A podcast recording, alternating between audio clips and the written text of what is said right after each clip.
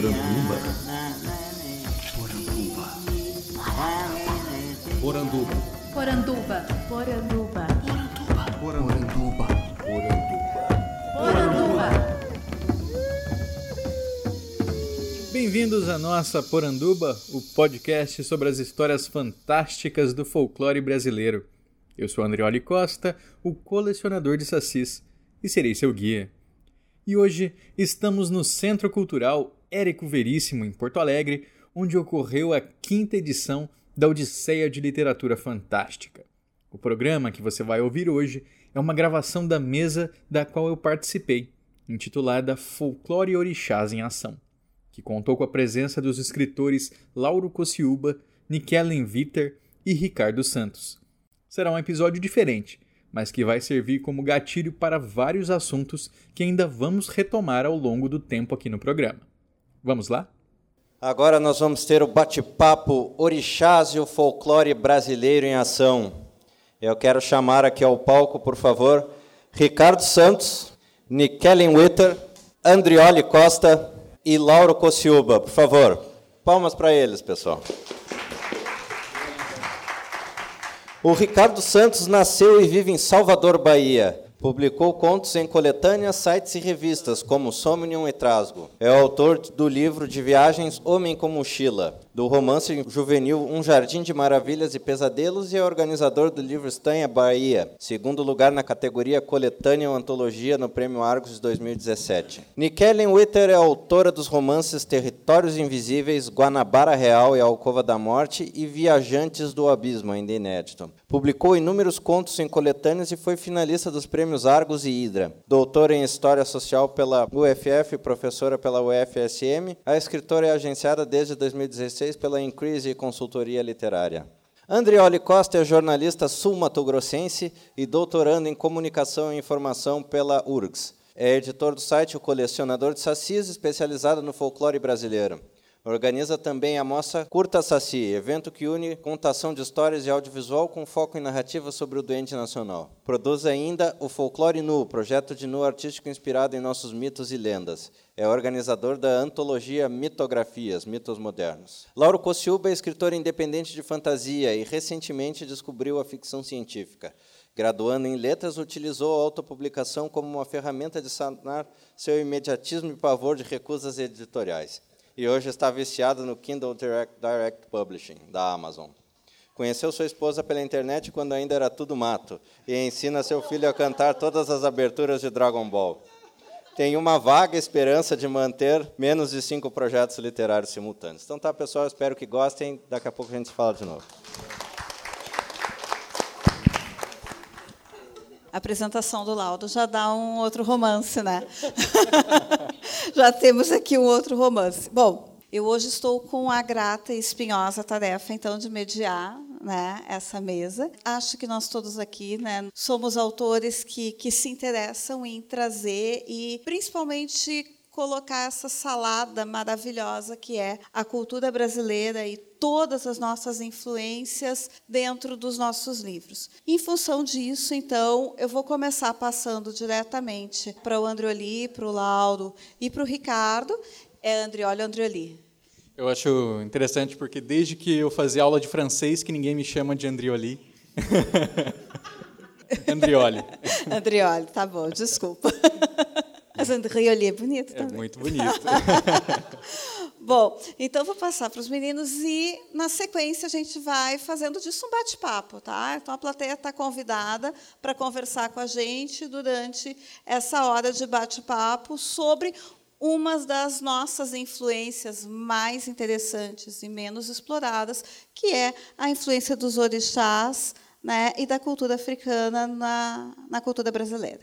Então vamos lá, gente. Então, primeiro, boa tarde. Boa tarde a todos. É um prazer estar aqui compartilhando a mesa com essas pessoas tão fantásticas, né? Laura, que eu já conheci o trabalho, Nick Ellen, que acompanha faz tempo, Ricardo conheci agora, agora esse ano, né, acompanhando o trabalho, e também com o pessoal da mesa que vem a seguir, né? Que eu considero essa uma dobradinha de ficção folclórica aqui da Odisseia, porque quem conhece o trabalho dos colegas Ian Fraser, Felipe Castilho, Simone Sauresig, né, que vem para a mesa a seguir, sabe que a literatura fantástica a brasileira, né, não tem esse epíteto simplesmente porque ela é produzida em terra nacional, né, em terras nacionais, mas sim porque ela traz essas cores da brasilidade, né, que ela traz essa urdidura da cultura popular brasileira é, gritante.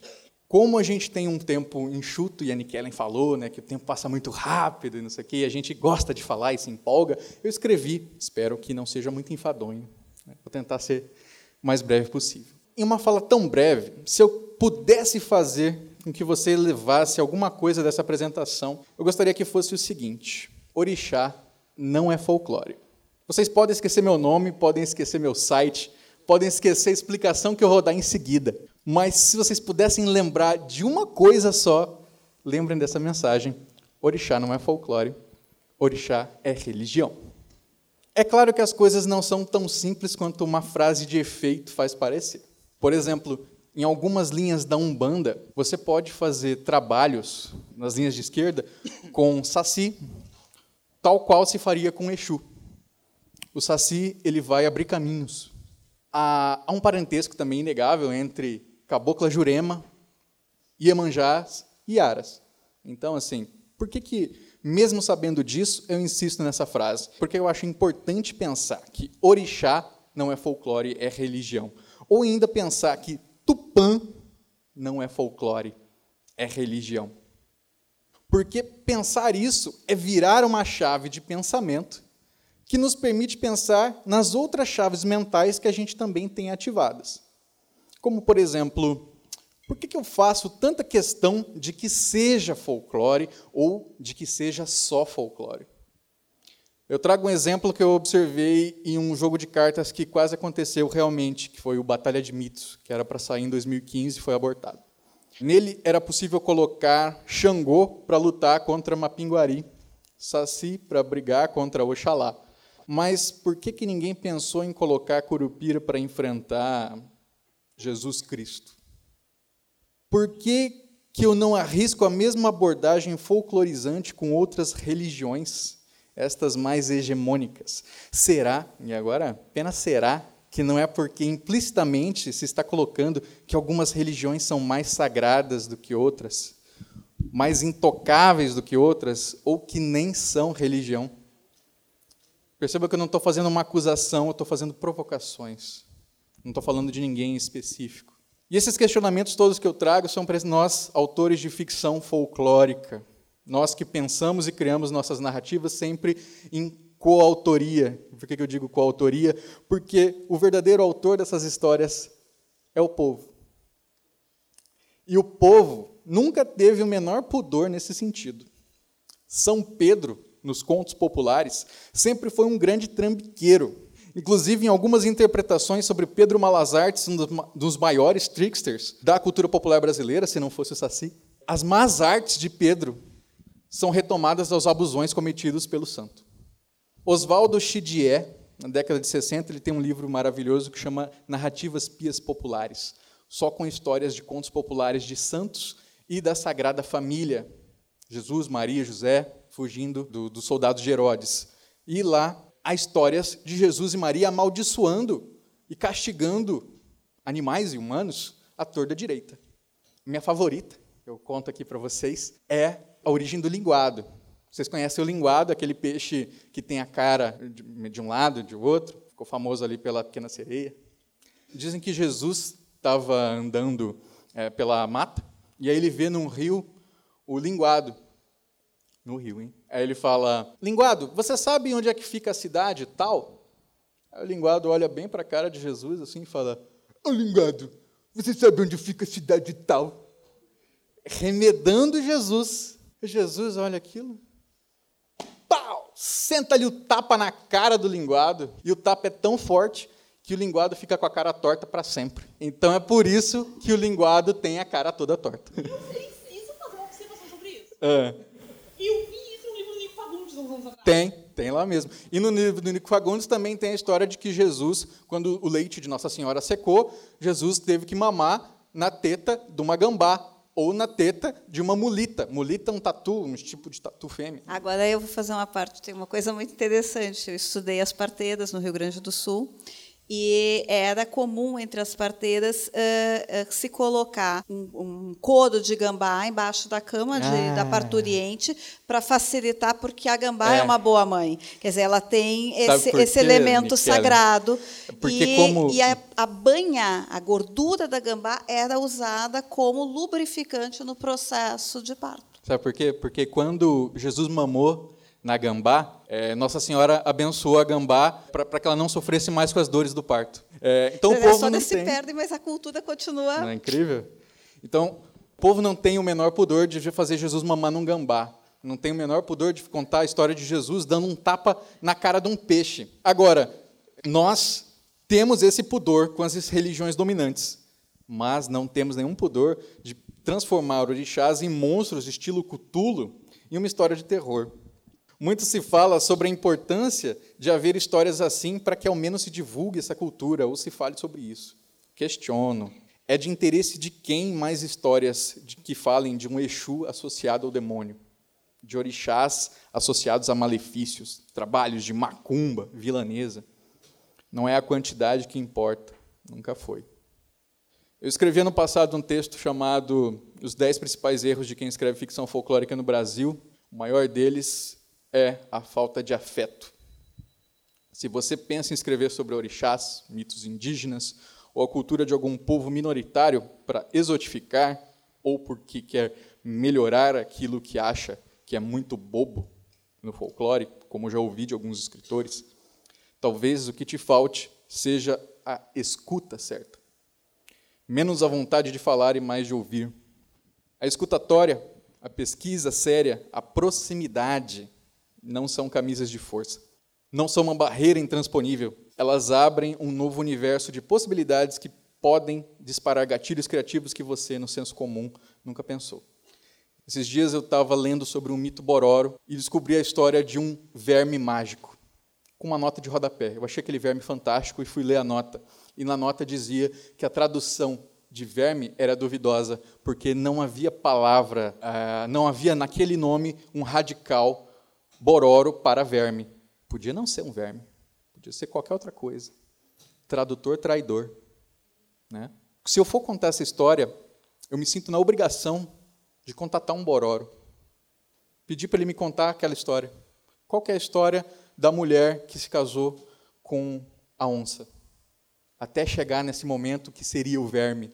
E se for uma feiticeira, alguma coisa sagrada para aquele povo, que foi interpretada como um verme porque alguém escreveu que era um verme e a gente repete isso até hoje. Os povos indígenas hoje eles têm essa voz muito mais presente, a internet permite esse contato e nós temos condição de fazer essa voz ecoar na nossa narrativa. Quem lê sobre folclore já deve ter ouvido falar sobre como a cultura popular brasileira foi formada no perfeito amálgama das três culturas: né? branco, indígena, negro. Sabemos que isso é uma ingenuidade. As trocas culturais foram impostas em dinâmicas de dominação e poder absolutamente desiguais.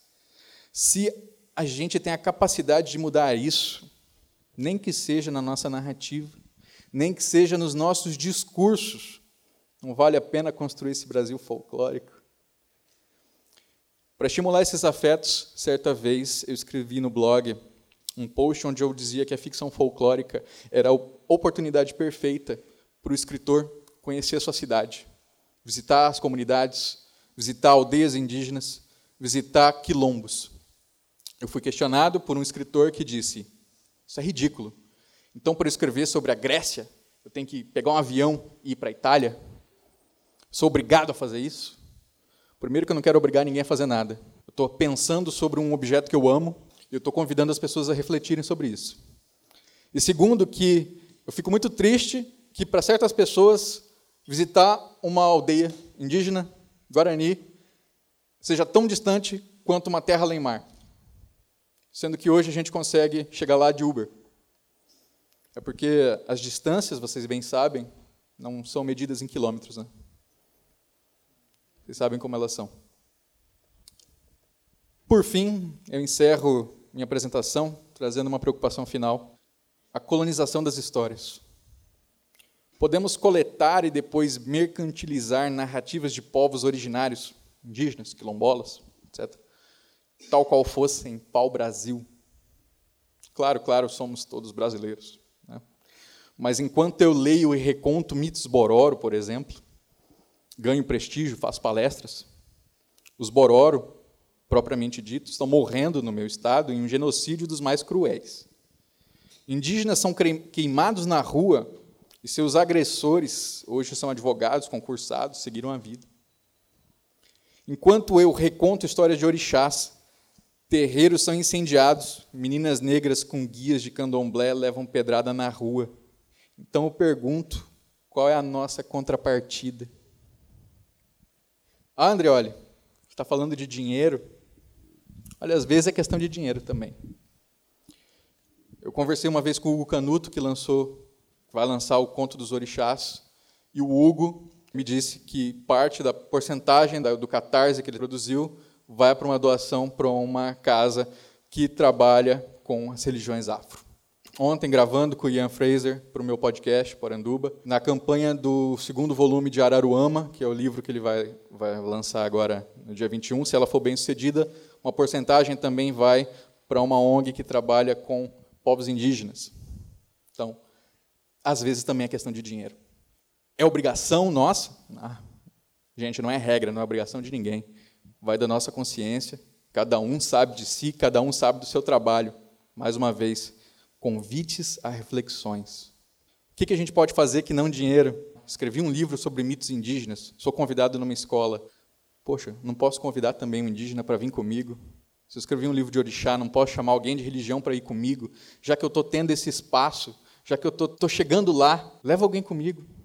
Já que eu estou trabalhando com indígenas, traga alguém que faz esse trabalho também para produzir junto comigo. Então eu encerro dizendo: escute, devolva, conte, reconte, colecione histórias do folclore brasileiro. Essa é a única coleção que quanto mais você compartilha, mais você tem. Valeu.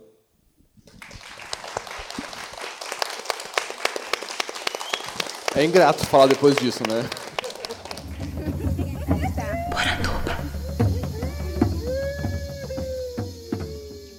Logo. É até um pouco de déjà vu. Eu não sei se alguém aqui leu o meu livro de contos folclóricos, Raízes de Vento e Sangue, mas eu, quando eu escrevi, eu tive muito apoio do, do Andrioli, do Andrioli, e eu falei para ele assim, faz a minha, faz a introdução do livro, faz o prefácio. E ele mandou o prefácio, eu falei, caraca, eu tenho que reescrever tudo, porque o prefácio ficou muito bom. E a sensação é mais ou menos similar aqui. É difícil realmente falar mais depois disso, mas eu vou tentar mostrar um pouquinho do que eu, do que eu percebi, do que eu tentei buscar na minha produção, na minha produção dos contos folclóricos.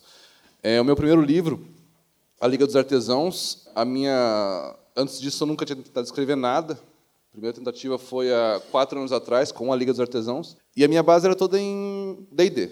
RPG, basicamente, eu era mestre de RPG e tudo mais. Eu falei, pô, vou escrever um livro. E eu escrevi uma fantasia urbana, ambientada em Curitiba, com a base de D&D. Então, tinham elfos, anões, orcs, eh, tinha máquinas a vapor no subterrâneo. Então, tem toda uma, uma estrutura. E lançou, eu, foi pelo Catarse, foi bem sucedida a campanha, chegou em todo mundo livre e tudo mais. E um belo dia, um ano depois, uma pessoa me perguntou: é no Brasil, por que não tem nenhum elemento folclórico? Se você fala de fantasia, você pega elementos folclóricos europeus, por que não tem nada do Brasil? E eu não soube dizer por quê. Aí, pensando, questionando isso, eu fui ver que a minha base de, de, de, folclore tinha toda a questão de histórias realmente da minha bisavó e tudo mais. Até hoje eu tenho medo real de lobisomem por conta da minha bisavó. E Monteiro Lobato, que ele tem, uma, tem um papel muito importante no folclore, mas ah, o meu contato que eu tive com o sítio acabou dando uma, uma, uma sensação de infantilização do folclore, que ainda, ainda, ainda é visto um pouco pra, por muitas pessoas com esse sentido infantil. Eu falei, pô, tem mais do que isso, tem que ter mais do que isso. E aí, num, num desafio de um, de um, grupo de autores, do Clube de Autores de Fantasia, a gente falou, vamos, vamos fazer um desafio para cada um escrever. E eu falei assim, não, então me dá um mito, me dá uma, uma lenda folclórica para eu poder escrever. E falaram, não, escreve um conto sobre o caipora. E a minha imagem do caipora era o do, do, do Castelo Ratimbum. E eu falei, pô, então vamos pesquisar caipora. Então eu comecei a, a ir o mais fundo que conseguia. Fui pegar câmera cascudo, fui pegar, fui pegar seu o caipora é um dos melhores do seu livro. Hein? Fui pegar várias coisas tentando pegar o mais fundo possível, não para poder ser canônico, porque eu acho que é muito difícil você tornar um folclore canônico, porque a tradição dele é oral, então ele é mutante, ele, é, ele acaba cada vez que você conta e reconta e você escuta, você transforma ele.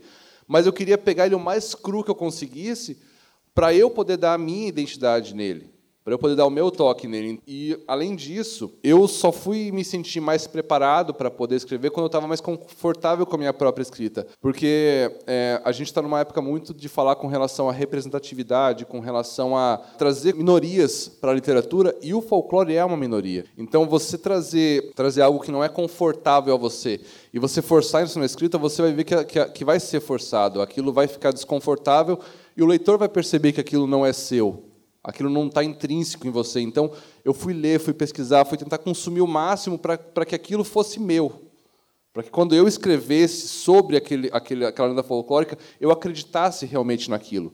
Então, quando, quando há representatividade verdadeira num, num texto, há realmente é, esses elementos são colocados com, com, com uma sinceridade, uma naturalidade e uma sutileza grande o bastante que o leitor vai se sentir ele vai se sentir representado ali, não vai ser uma caricatura de uma lenda ou uma caricatura de uma, de uma minoria. E quando eu, eu, eu fui escrever a minha versão do Caipora, eu, eu tentei colocar isso tudo. E eu realmente me senti confortável quando eu fiz. Eu falei, caramba, dá para fazer.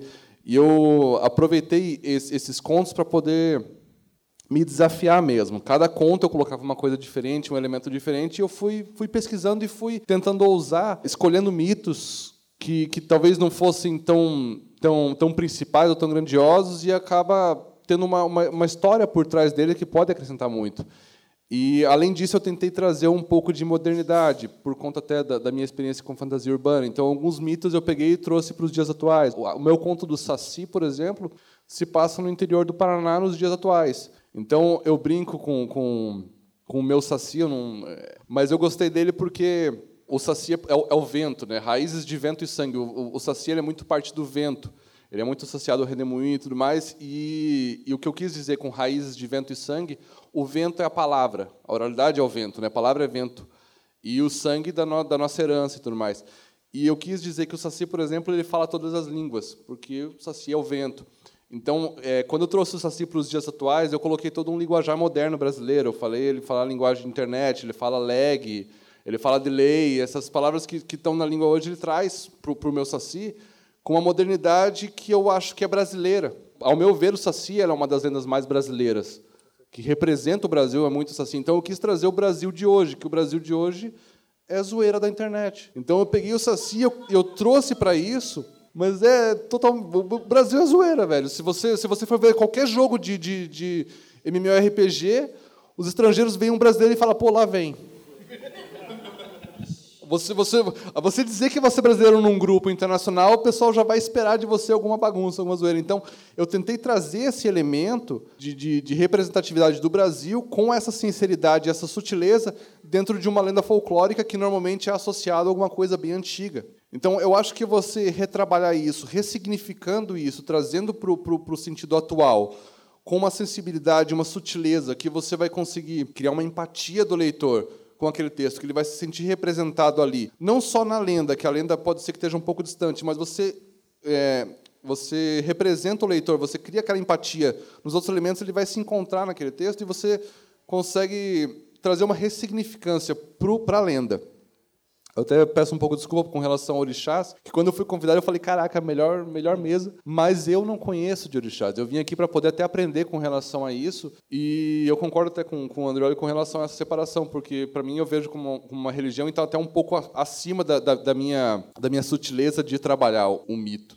Porque eu acho que tem que ter um respeito muito grande com relação tanto ao folclore quanto ao orixás. Então, e esse respeito só vem com conhecimento, com estudo, com é, participação e com você conhecer, você se inserir naquele meio máximo que você puder, né? Então eu a, questão do folclore mesmo, eu fui visitar a minha bisavó, fui visitar meus avós para poder contar o máximo de história que podia, não para recontar a história deles, mas para poder ver como eles contavam, o que eles sentiam quando contavam, o que, que eles queriam passar com relação àquilo e o que eles ouviram. E quando, quando, quando eu, eu consegui o máximo disso, eu acabei tentando imprimir no livro, que são, são sete contos que eu escolhi para poder repassar isso. E, além disso, eu tentei transcender um pouquinho com relação até alguns questionamentos, que, por exemplo, a lenda da mula sem cabeça traz uma, uma questão bem misógina mesmo, né? Da, que a mulher, quando ela dorme com o padre e tudo mais, ela vira mula sem cabeça. E eu pensei, pô, e o outro lado? Com o padre não acontece nada.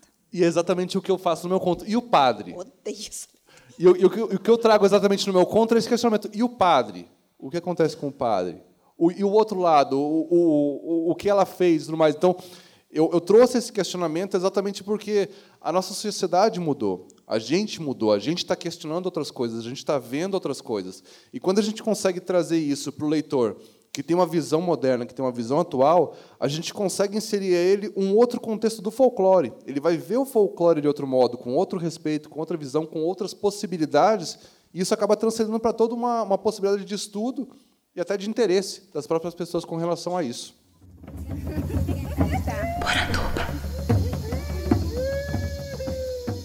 Passamos para o Ricardo, então. Tá bom, então, boa tarde a todas e a todos. Na verdade, se o Andreoli está, digamos, entre aspas, desconfortável, eu mais ainda, porque eu assim, eu tô, eu sou meio estranho no ninho aqui, porque assim, na verdade, eu quando o Arthur me convidou em dezembro do ano passado para participar da Odisseia, aí ele perguntou primeiro informalmente, né, se eu tinha interesse. Eu falei, claro, seria uma honra participar da edição da Odisseia. E aí em janeiro desse ano, o César realmente entrou em contato comigo, já pedindo uma certeza maior se eu poderia comparecer. Aí ele me falou da proposta e tudo. Aí eu falei, tudo bem. É, eu sabia das condições né, para poder vir para cá. Eu aceitei, muito feliz em participar aqui. E depois que tudo ficou fechado, aí eu caí na mesa de orixás e folclore. Só que eu não exatamente trabalho com orixás e folclore. Porque, assim, na verdade, é, na minha obra, eu trabalho mais com ficção científica.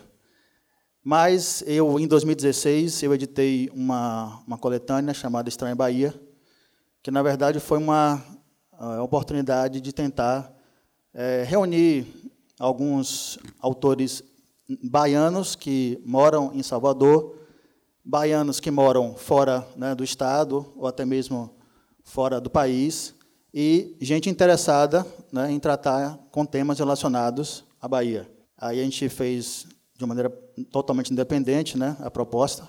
Inclusive, uma das autoras está aqui, que é a Evelyn, teve contato com o edital, e eu encontrei, eu conheci a Evelyn. Na, na verdade, eu conheci a maioria dos autores por causa da, da Estranha Bahia. E a Estranha Bahia foi muito interessante para mim, porque é aquela história, eu não, tinha, eu não tinha nenhuma experiência, e eu acredito que ainda não tenho experiência como editor, é, é aquela história. O, o, autor independente nacional, ele se vira nos 30, né?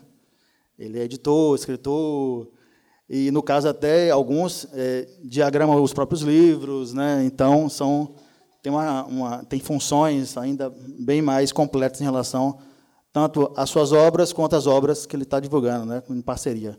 E aí, no caso, o livro saiu em 2016 e pelo fato de ser na Bahia tem realmente essa geralmente essa correlação imediata com candomblé, com a questão da mitologia, na verdade mitologia não, das religiões de raízes africanas.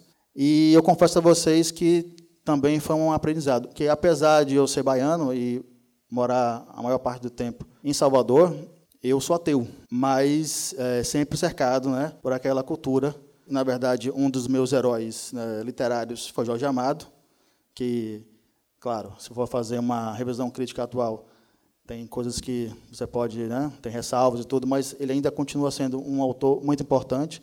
E como o próprio Reginaldo Prandi afirma, que ele ainda foi o maior divulgador do, do candomblé, né, em termos de um público mais geral.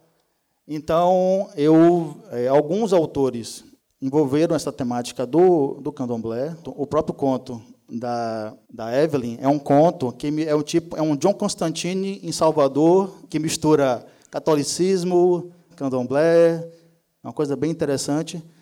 E também o seguinte, é, eu publiquei em 2017, 2017 um conto na revista Somnium, que é do Clube de Ficção Científica, de Leitura de Ficção Científica, que é uma revista bastante tradicional, com certeza é a mais tradicional aqui no Brasil, e tem um espaço para artigos científicos e também para contos. E o meu conto foi um conto que misturava justamente, se passava em Salvador, e misturava justamente a questão do, da ficção científica. Era uma, uma história meio cyberpunk, New Weird, com alguns toques de candomblé. Na verdade, não era um candomblé, era uma coisa, era uma, diga, uma, é uma fantasia inspirada no candomblé, porque eu, eu não faço referências diretas a orixás né, tradicionais e nem a ritos específicos do candomblé. Eu, eu vi o edital, eu fiz alguma, eu tinha já algumas leituras e pesquisas, eu fiz, eu escrevi um conto em uma semana, tanto é que eu tive, eu gosto muito de fazer uma betagem de tudo que a gente, quando tem algum edital, algum algum concurso, eu sempre gosto de escrever e depois né, passar para alguns amigos que possa fazer uma leitura aberta e fazer comentários. Nesse eu tive, eu não tive muito tempo, acabei mandando o, o conto apenas com um comentário de um, um, colega, um amigo. O conto foi aprovado, entrou, inclusive eu tive, eu fiquei feliz na época porque eu tive a honra de estar na mesma, mesma revista com mestres, autores que eu sempre admirei, como o Gerson Lodi Ribeiro, né? E o conto saiu, teve até alguma divulgação, mas depois, é por isso que o Lauro ele falou que está de certa maneira, é, desconfortável assim com o Andreoli, porque assim, quando comigo não, comigo ó, não. É, porque a questão com, é a seguinte, com a fala, não com ele. Exato, porque a questão é a seguinte, quando o César me convidou para a mesa, eu falei, beleza, eu vou participar. Aí depois ele falou, ah, quem vai dividir a mesa com você é o Andreoli Costa. Eu falei, ih, rapaz. eu vou falar o quê? Mas, de qualquer maneira, mas, de qualquer maneira, é, como o Lauro falou, a gente está aqui também para aprender. Né? Porque, inclusive, esse conto que eu escrevi é um conto que, se eu mesmo é, fazer uma releitura dele, tem coisas, como o próprio Andreoli falou, que, assim, muitas vezes a gente procura fazer uma obra até homenageando ou querendo passar uma mensagem positiva em relação a determinado tema. E no caso, por exemplo, de raízes africanas no Brasil, e no caso em Salvador, na Bahia, é uma coisa que realmente eu procurei fazer isso. Mas nem sempre querer fazer é uma maneira, assim, digamos, é, a mais acertada para poder, assim, é como diz o ditado, de boas intenções o inferno está cheio. Então, é realmente assim, se você está falando de uma coisa que você conhece, não conhece ou conhece pouco, você tem que redobrar na sua pesquisa, na sua, na sua consulta com especialistas, porque realmente a questão do folclore nacional é uma relacionado com a literatura fantástica é uma, uma oportunidade realmente de tentar conhecer outro, porque assim eu sou ateu, mas não acho que religião é o ópio do povo. A coisa mais complexa. Se alguém me perguntasse qual era o tipo de mundo ideal que você escolheria, eu nunca ia falar que seria um mundo em que só existissem ateus. Para mim é muito mais interessante e rico dizer que seria um mundo em que as pessoas, as crenças se respeitassem, que cada um tivesse a sua crença, cada um acreditasse em seus deuses ou não, mas que todos pudessem construir algo realmente positivo, enriquecedor. É essa maneira que eu, eu gosto de ver tanto as outras religiões e a abordagem de, dessas religiões, fazer essa distinção é muito importante entre religião, no caso folclore, são coisas importantes. E outra coisa, qualquer besteira que eu estiver falando em relação ao folclore, não se acanhe, Andrioli, ou de me corrigir. Mas folclore tem a ver com identidade e religião com modo de vida. Então são coisas que merecem respeito, inclusive a questão do folclore, porque na verdade o país, o Brasil, foi formado de maneira violenta pela exploração, do desmatamento, do estupro, a escravidão.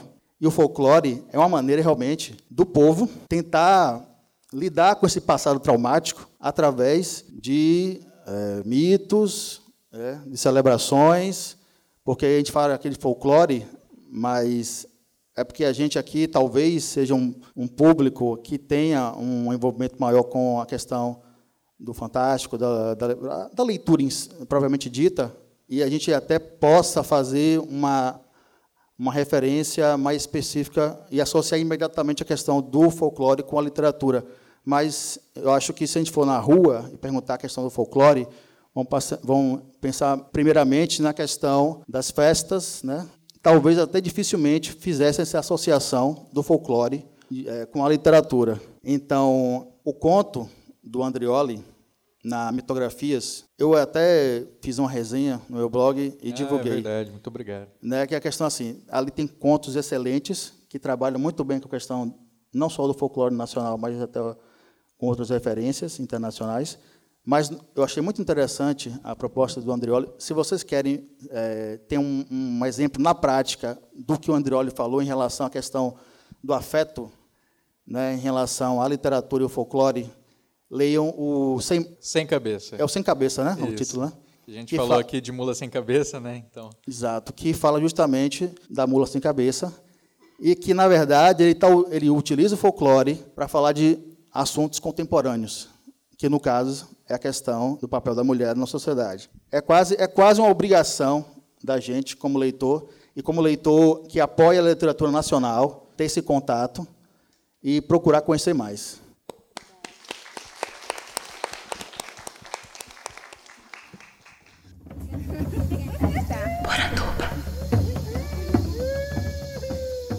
Fico com o papel de arrematar e, e tentar é, colocar alguns outros pontos eu estou aqui como escritora e, no fim, acabou mexendo com a outra persona. Então, desce a historiadora e eu queria que a gente uh, pensasse uh, numa diferenciação um pouco mais uh, cuidadosa né, de usar esses termos religião, folclore, mitologias.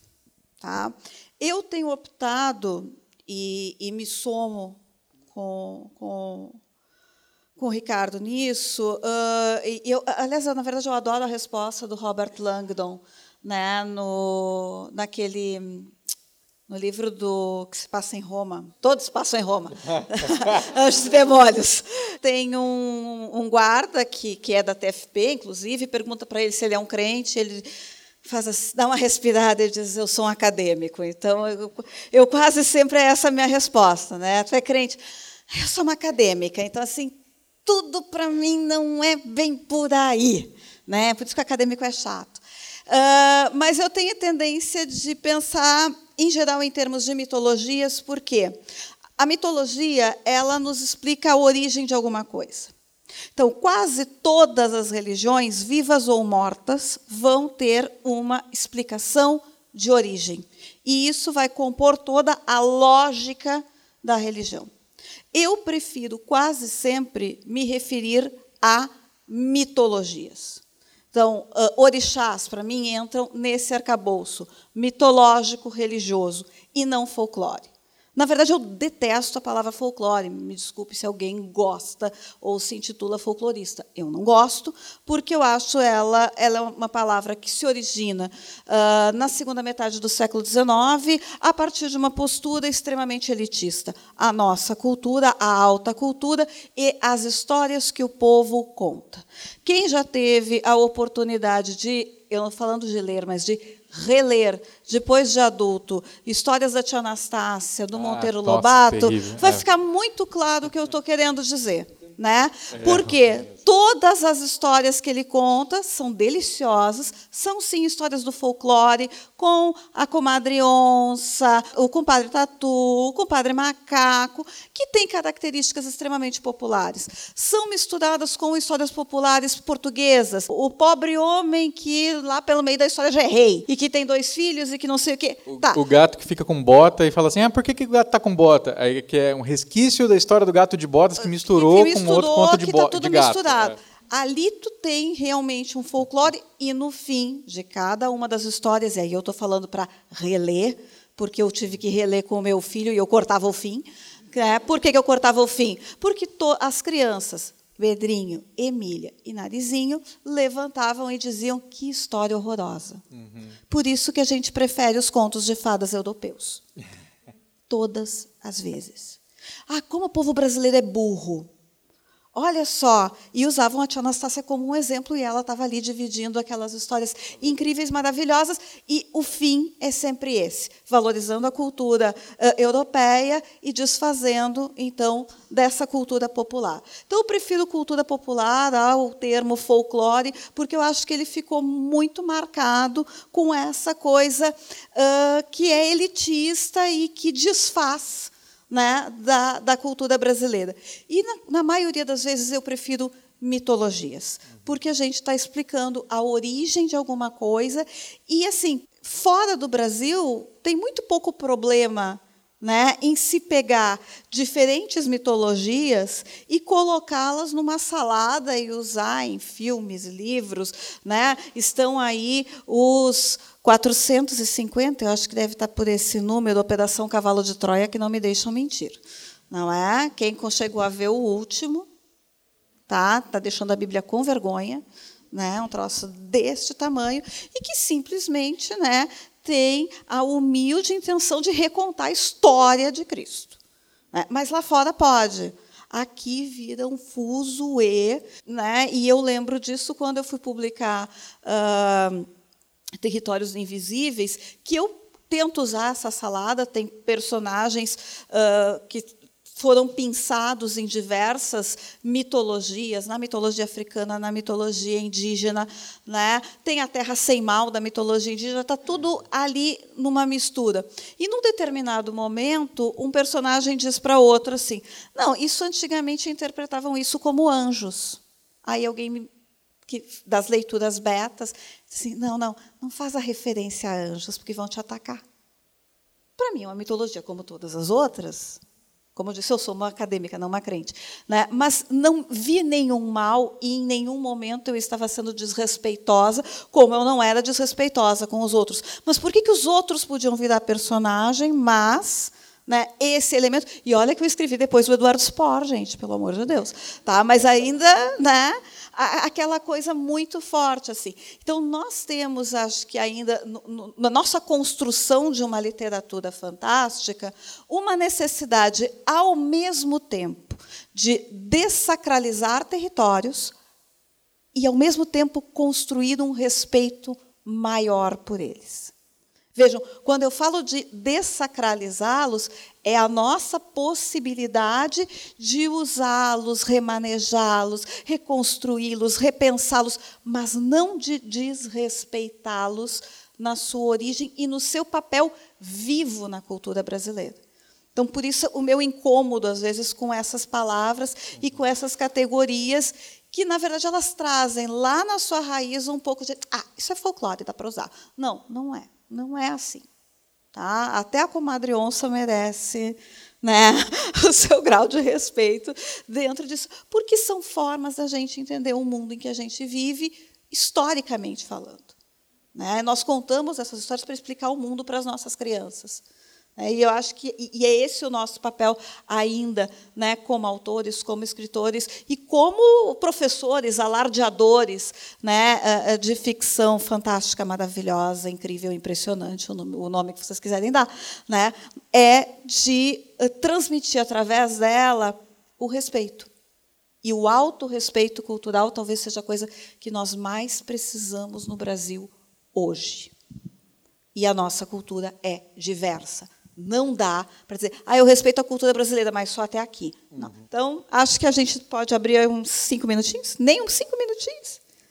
Então tá, gente. Considerações finais, meus queridos. Considerações finais. Eu sou um grande defensor da palavra folclore.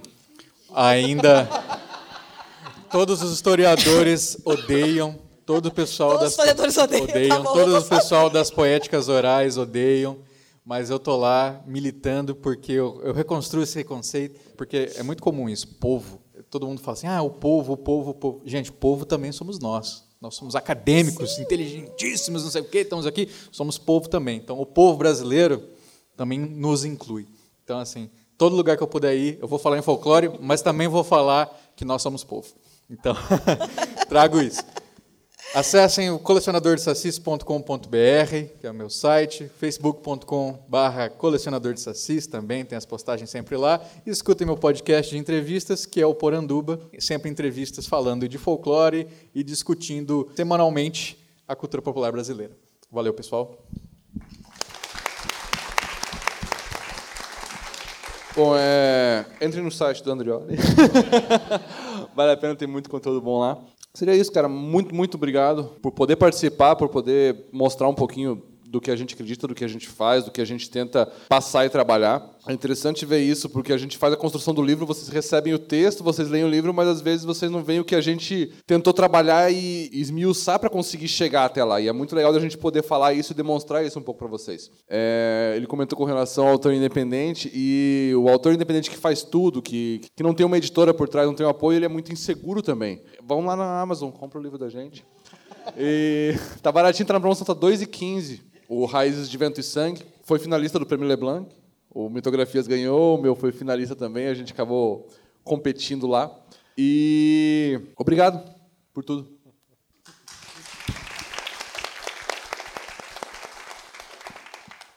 Eu também vou fazer meu jabá, né? Então, porque no, caso, a Estranha Bahia, ela, a versão física, ela terminou a primeira edição. Vai sair agora uma segunda edição. Inclusive, a gente está cuidando, né? Com os autores. E, mas está disponível a versão e-book na Amazon, Estranho Bahia. E a questão é a seguinte: o que eu digo, o que eu posso falar é em relação a quem produz, seja literatura, RPG, quadrinhos, games, que realmente, na hora de tentar, na melhor das intenções, falar sobre Brasil, sobre folclore, mitologia, religião, que pense duas vezes antes de realmente lançar. Duas, só para começo, né? antes de lançar realmente qualquer produto relacionado a esses temas. Muito interessante que seja uma coisa muito bem cuidada, que possa é, ser multiplicada da melhor maneira possível. E também quem consome, né, nós, porque também nós somos produtores, mas também leitores, né, consumidores de cultura pop, no caso nacional, que também a gente apoie, né, quem realmente está produzindo, quem está aí ralando. E é isso. Obrigado a todos.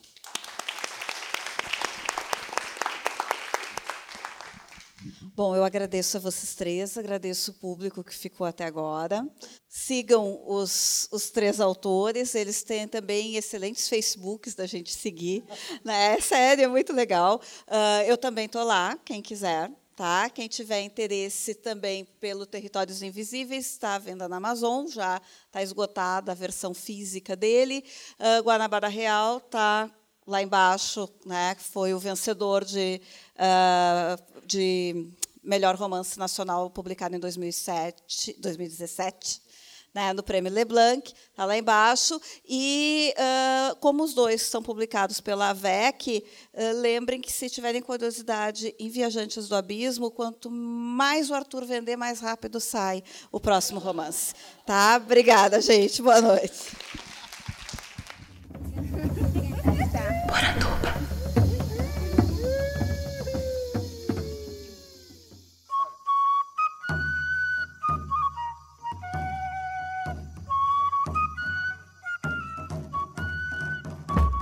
Gostou do programa?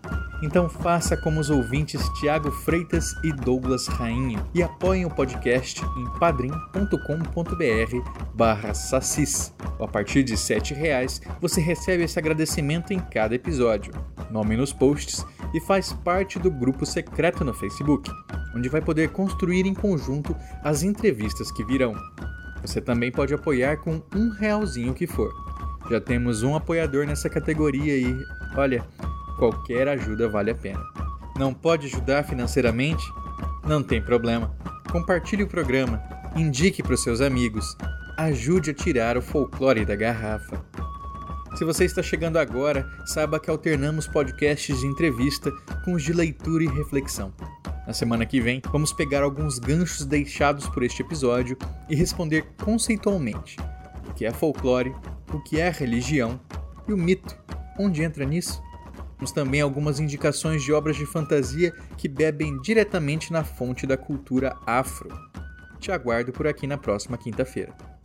Esse podcast foi produzido por mim, Andrioli Costa, o colecionador de sacis.